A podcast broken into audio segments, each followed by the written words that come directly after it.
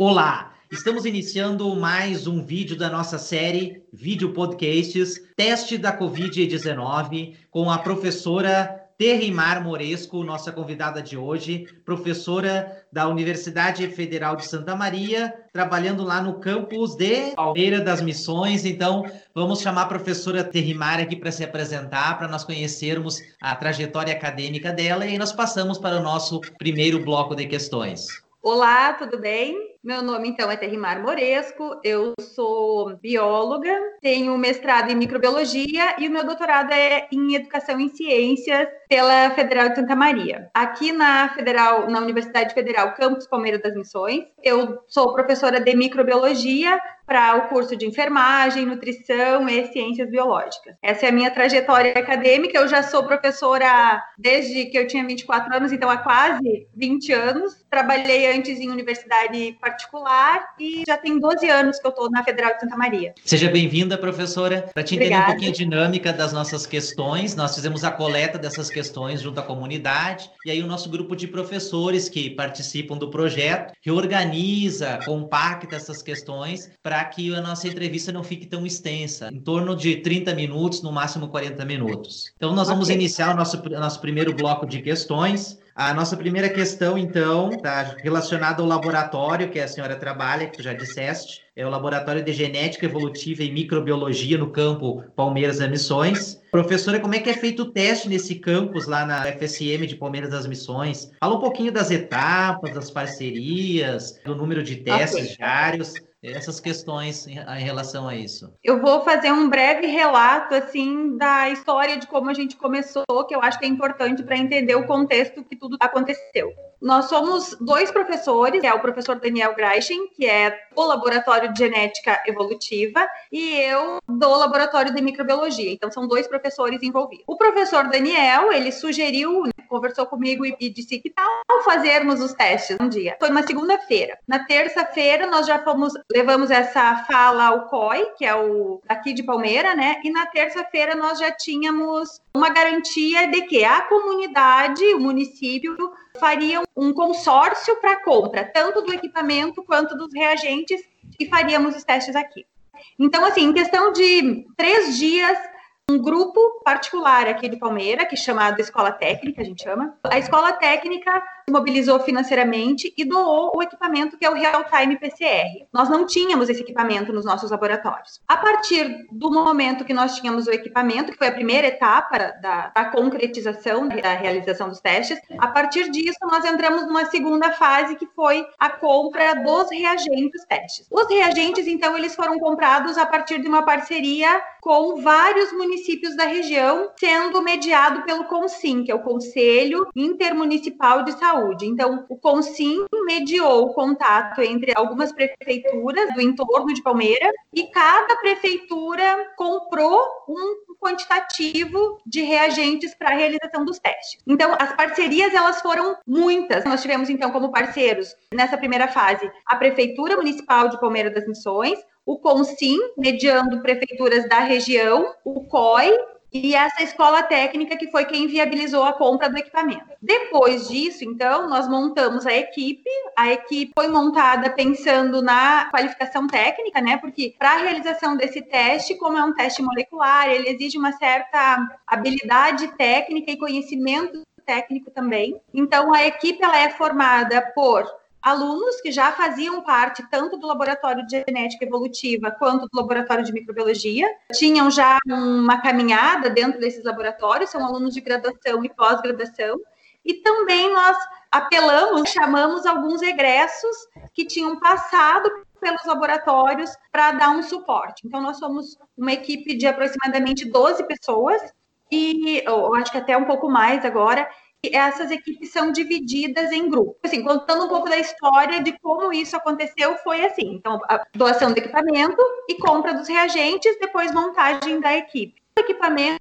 ele também demoraria um tempo para chegar, inclusive hoje chegou, e isso já tem um mês que nós estamos envolvidos todo o processo, levou um mês para chegar, mas nós tínhamos na cidade uma, um laboratório de veterinária que tinha esse equipamento também, e ele nos cedeu o equipamento deles, desse laboratório, até que o nosso chegasse. Então, nós tivemos mais a parceria desse laboratório, que é o VidaVet Sul, que também foi muito compreensivo e fez essa colaboração. Essas foram as parcerias. Então, a equipe é essa também.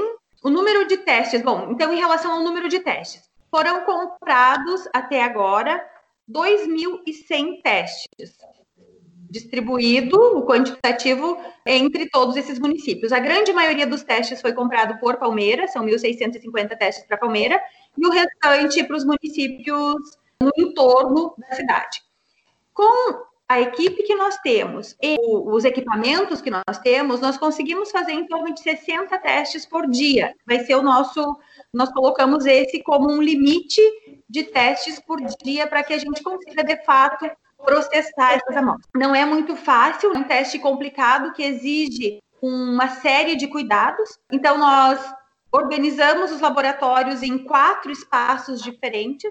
Um primeiro espaço onde ficam duas pessoas para a recepção da amostra essas pessoas elas precisam ter todos os cuidados com biossegurança, elas precisam estar dando luva, máscara, face shield, o jaleco, todo esse material, então, nessa primeira sala para recepção dessas amostras, o registro também com muito cuidado, cuidando muito a questão de colocar os códigos corretos, registrar os nomes sem esses nomes serem muito divulgados, assim, mesmo dentro do grupo. Essa é a primeira sala. Essas amostras chegam por essa sala, então, são registradas e passam para o laboratório de microbiologia, onde é feita a extração de, do RNA. Esse laboratório de microbiologia, ele também é dividido em partes. Nós temos uma antessala, funciona agora como um vestiário. Ele foi todo readequado, então a equipe chega, nesse vestiário, ela se paramenta. A paramentação é uma etapa difícil, né? porque exige muitos passos e muita coisa para colocar. São duas luvas, por exemplo, é o jaleco, por cima do jaleco ainda tem mais uma capa impermeável. Aí elas usam a máscara branca, aquela máscara descartável, por cima da máscara branca ainda tem a máscara N95. Por cima disso ainda tem aquela face shield, aquela de plástico. Aí tem uma touca, daí tem ainda o gorro da própria roupa e tem mais o sapato e mais os propés, então assim, toda essa vestimenta para então entrar na sala onde vai ser feita a extração. Todos esses cuidados com biossegurança, eles foram organizados a partir de alguns documentos de orientação que foram disponibilizados pela Anvisa, agora uma norma técnica disponibilizada pela Anvisa nesse mês ainda sobre como organizar o laboratório para os testes da COVID, também tem normas técnicas disponibilizadas pela Organização Mundial da Saúde que explicam todo esse procedimento que deve ser tomado com segurança, tanto do manipulador, quanto da própria amostra, quanto do ambiente. Então, o espaço ele está organizado visando minimizar o máximo possível a contaminação desse manipulador, principalmente. Nessa segunda sala é feita a extração do RNA,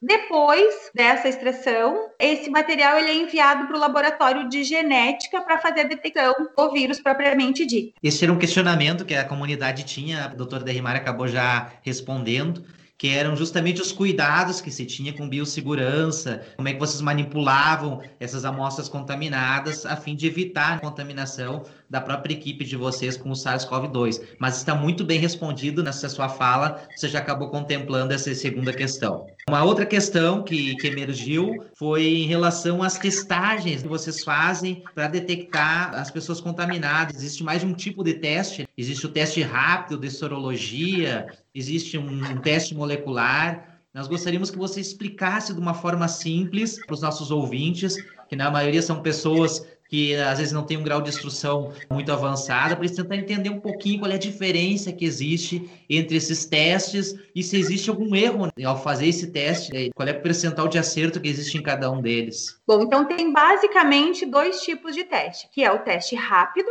e o teste molecular. Em relação ao teste rápido, o que esse teste rápido detecta são os anticorpos. Existem alguns testes também que detectam antígenos do vírus, mas a maioria dos disponíveis aqui no Brasil detectam anticorpos. O maior problema desses testes é a questão do tempo de a partir do início dos sintomas.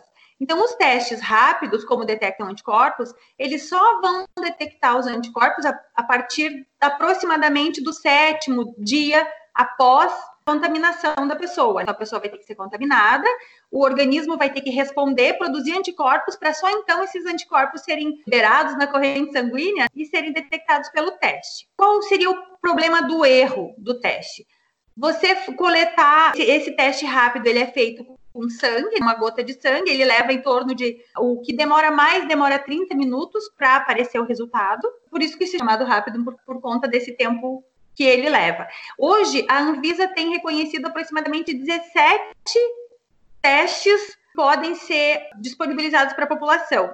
Só que esses testes, como tudo foi muito rápido, ainda na literatura não existe uma avaliação da sensibilidade, especificidade desses testes. O que existe é o que a empresa fabricante fala. Então, a maioria dos testes rápidos, o fabricante fala que o teste tem uma sensibilidade de aproximadamente 86%, quer dizer, de cada 100 pessoas, 86 testes estariam corretos. Uma contraprova em laboratórios aqui do Brasil foram feitas e esses testes comprados pelo governo. E diz que a veracidade desse teste é em torno de 32%, uma quantidade muito baixa. E tem alguns outros relatos de 25% de acerto no diagnóstico.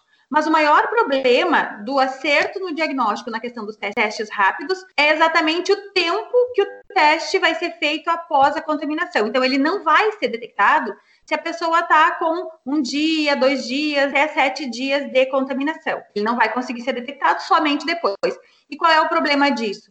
Você vai ter uma pessoa contaminando as outras pessoas até 10 dias, mais ou menos. Então, o limitante do teste rápido Entretanto, ele é eficiente porque ele já detecta se a pessoa teve ou não contato com o vírus. Então, depois de algum tempo, tipo uma semana, 10 dias, 15 dias, se você fizer esse teste, você vai detectar a presença de IgG, quer dizer, você detecta a presença de uma memória imunológica contra o coronavírus. Então, isso também dá uma certa segurança que diz assim, bom, essa pessoa ela pode retornar ao convívio, ao seu trabalho, porque ela já teve contato e está imunizada. Pelo menos temporariamente, porque não se sabe exatamente se essa imunização, quanto tempo essa imunização dura. Então, o teste rápido é isso. É um teste que detecta anticorpos e ele só pode ou só é eficiente se for feito depois do décimo dia. E ainda existe uma certa desconfiança em relação a ele ser ou não ser certo. Se esse teste der negativo, então a pessoa precisa realmente ser acompanhada, se ela tiver sintomas, fazer o teste de novo. Se o teste der positivo, a chance é que ele realmente seja positivo. Tem, a gente chama isso de valor preditivo positivo. Então, é raro dar um falso positivo, né? é mais comum dar o falso negativo. Então, esse é o teste rápido. O teste molecular, que é chamado de RT-PCR, ele detecta a presença do vírus na amostra. Então é esse que a gente faz aqui. Qual a diferença dos dois testes? É que esse ele vai detectar se a pessoa foi contaminada a partir do segundo dia de contaminação. A pessoa foi contaminada ontem, se ela fizer o teste hoje, a gente já consegue identificar que a pessoa está contaminada. É considerado padrão ouro pela Organização Mundial da Saúde, mas o impedimento é que ele é mais caro, mais demorado e exige um cuidado técnico maior. Esse teste, que é o RT-PCR, ele detecta o vírus normalmente entre o segundo dia e o décimo dia, que é quando a carga viral, a quantidade de vírus é mais alta na orofaringe e nas narinas. Então a coleta é feita assim: um swab, né, que é aquele cotonete grande. Esse cotonete é colocado em uma narina, é esfregado para retirar células onde o vírus vai estar um outro cotonete na outra narina e um outro cotonete, um outro suave na orofaringe. Esses cotonetes, esses três suaves, então, carregando amostras de células, carregando células, vão ser colocados num tubo e são trazidos para o laboratório. Se o vírus estiver presente nessas mucosas, então ele vai ser detectado. O que acontece depois do décimo dia? Você já começa a ter uma resposta imunológica e você já não tem mais a presença de uma grande quantidade de vírus nessas mucosas. Pode ser que o vírus tenha ou mudado de lugar para o pulmão, para o trato respiratório inferior, ou mesmo o sistema imunológico ter dado conta dele. Mas o RT-PCR ele tem 100% de especificidade, quer dizer, não vai dar um falso positivo. É mais raro dar um falso positivo. Um falso negativo até pode se foi coletado fora desse período do segundo até o décimo dia. Tem também relatos de que a carga viral ela oscila ao longo do tempo da infecção. Então, disse que após o décimo dia não se encontram mais vírus nas mucosas, mas também há relatos de pessoas com carga viral detectável até o trigésimo dia de após o início dos sintomas. Então, nós teríamos vantagens e desvantagens para cada um desses testes, pelo que eu entendi, professora. O teste molecular é mais caro, mas ele tem que e mais preciso, como tu disseste, mas ele tem que estar dentro dessa janela do segundo ao décimo dia. Já o outro Isso. teste é mais barato, mais rápido, mas o percentual de acerto é muito menor. Seria assim, resumindo é a ideia. É muito menor. Uhum. É, e também, assim, a vantagem do teste molecular, em detrimento do teste rápido, é que você, normalmente, quando alguém está contaminado, você precisa isolar essa pessoa antes do décimo dia. Porque no décimo dia ele já contaminou quantas pessoas? Então, para isolar essa pessoa antes, você já diz isola ou não isola. E esse isolamento, obviamente que a gente pode pensar assim, ah, melhor uma pessoa negativa isolada do que um positivo eh, contaminando os outros. Então, o que acontece, o problema é, você não pode isolar todo mundo. Pensa num hospital pequeno, por exemplo, onde você tem poucos trabalhadores de saúde, e aí você tem que isolar três enfermeiros, quatro médicos. Então você já consegue liberar essas pessoas para voltarem às suas atividades normais rapidamente ou não, ou isolar essas pessoas com certeza de que elas não podem estar trabalhando, né? Essa é a vantagem imediata do RT-PCR. E em relação às pessoas, o público, qualquer pessoa da comunidade pode fazer esses testes? Como é que vocês definem se é o idoso Na verdade, é não, não somos nós quem definimos. Quem define o grupo que vai fazer o teste é o COI. O COI é Comissão de Operações Especiais, acho que é uma coisa assim, Conselho de Operações Especiais, enfim. O COI é que vai definir qual é o grupo. Hoje, mesmo o Ministério da Saúde já tem essa, esse entendimento, né? E existe documento falando disso, que somente pessoas graves, que é com síndrome respiratória grave, e profissionais da saúde fariam o teste. Então, a princípio, o teste é para essas pessoas. Como no caso aqui do município, o teste foi comprado pelo município, então outras pessoas que estão em isolamento têm feito o teste também, não só os graves, que é o que eu acho que está acontecendo, está justificando a subnotificação, quer dizer, não se testa todo mundo, se testa somente quem já está grave, então acontece que o índice de letalidade fica muito alto. Então, aqui na cidade, a ideia é testar um pouco mais, abranger um pouco mais essa testagem, mas ela vai ser como, então? Profissionais de saúde e aí contato dos positivos. Então, tem uma pessoa que deu um resultado positivo ou foi detectado o vírus, então os contatos próximos dessas pessoas são testados para saber se também ficam em isolamento ou se podem retornar às suas atividades normais. Palmeiras das Missões é um município que tem um número de habitantes equivalente, aproximadamente o mesmo número de habitantes de Caçapava do Sul. Até esse momento, hoje 30 de abril de 2020, pelo menos nas estatísticas, nós não temos nenhum caso de, de Covid-19 aqui no município. Eu questiono como é que está essa situação aí no município de, de Palmeiras das Missões. Nós detectamos dois casos até agora, daqui da cidade, na região já teve outras detecções também, mas aqui no município nós detectamos somente dois casos até agora. Claro que nós começamos a testagem semana passada, nós tivemos aí um fim de semana, então a gente não teve um tempo muito grande ainda. Mas são dois positivos. É que Palmeira das Missões, ela tem uma circulação muito grande de pessoas de Passo Fundo ou que vão a Passo Fundo, e Passo Fundo é um local onde tem um grande número de contaminados também. Agora, com a função da JBS também, tem bastante, bastante gente da região que trabalha na JBS, tem essa questão que tem a possibilidade de terem vindo para cá. Mas ainda dois casos só. Tem circulado aí nas redes sociais que o Brasil está testando um número muito menor de pessoas em relação a outros países como Alemanha, Coreia do Sul. Qual é a sua opinião? Você acha que o número de testes de fato está sendo muito abaixo do que a gente poderia estar fazendo, ou como esse aumento do número de testes poderia facilitar, ou, ou melhor, diminuir é, esse avanço do vírus no Brasil? Países como a Coreia e a Alemanha são países que têm um poder tecnológico muito maior que o nosso, né? Investem muito mais em tecnologia. Então, tanto que assim, muitos dos nossos reagentes e equipamentos vêm de lá são desses países desenvolvidos. Então, eu acredito que o nosso atraso em relação à questão de número de, de testes vem daí. A Coreia também, ela tem, a mídia chama de cyberditadura, né? Quer dizer, eles conhecem as pessoas, sabem, monitoram as pessoas pelo celular. Então, eles têm até um, um, esquema que se uma pessoa passou por um local onde um outro contaminado, uma outra pessoa passou também, eles já chamam essa pessoa pelo celular e chamam para testagem. Eles fazem também testagem em drive-thru, quer dizer, as pessoas vão de carro e vão fazendo teste rápido. Então, o que, que isso significa? Isso significa, eles testam até que não tem sintomas, coisa que aqui no Brasil ainda não acontece.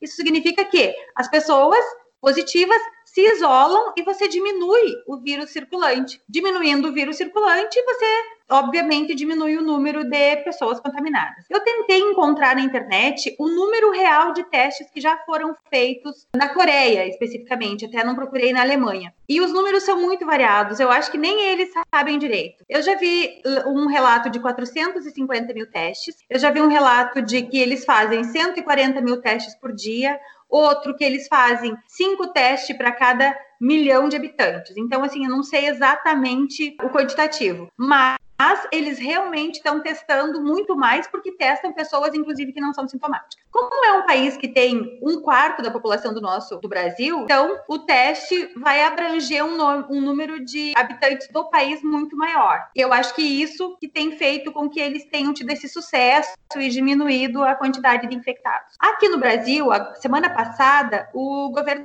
federal liberou, então, a semana retrasada, liberou outros laboratórios para a realização desses testes. Tanto agora, inclusive, está uma discussão em relação a se as farmácias vão, poder ou não fazer o teste rápido. Então, o que acontece? O, o governo está flexibilizando a possibilidade de realização dos testes outras instituições públicas ou privadas que não mais só os laboratórios centrais do estado, porque senão é um único local no estado a demanda fica muito alta e não tem como acompanhar. Então, eu acredito que a partir de agora, a partir dessa flexibilização, muitos outros locais farão os testes e nós vamos mudar um pouco essa epidemiologia, porque então vão ser testadas mais pessoas. Além de que a questão da importação dos insumos ela está se normalizando, até porque a China está voltando às suas atividades normais, muitas coisas vêm de lá também. Então, eu acho que isso vai mudar essa, essa dinâmica de epidemiologia.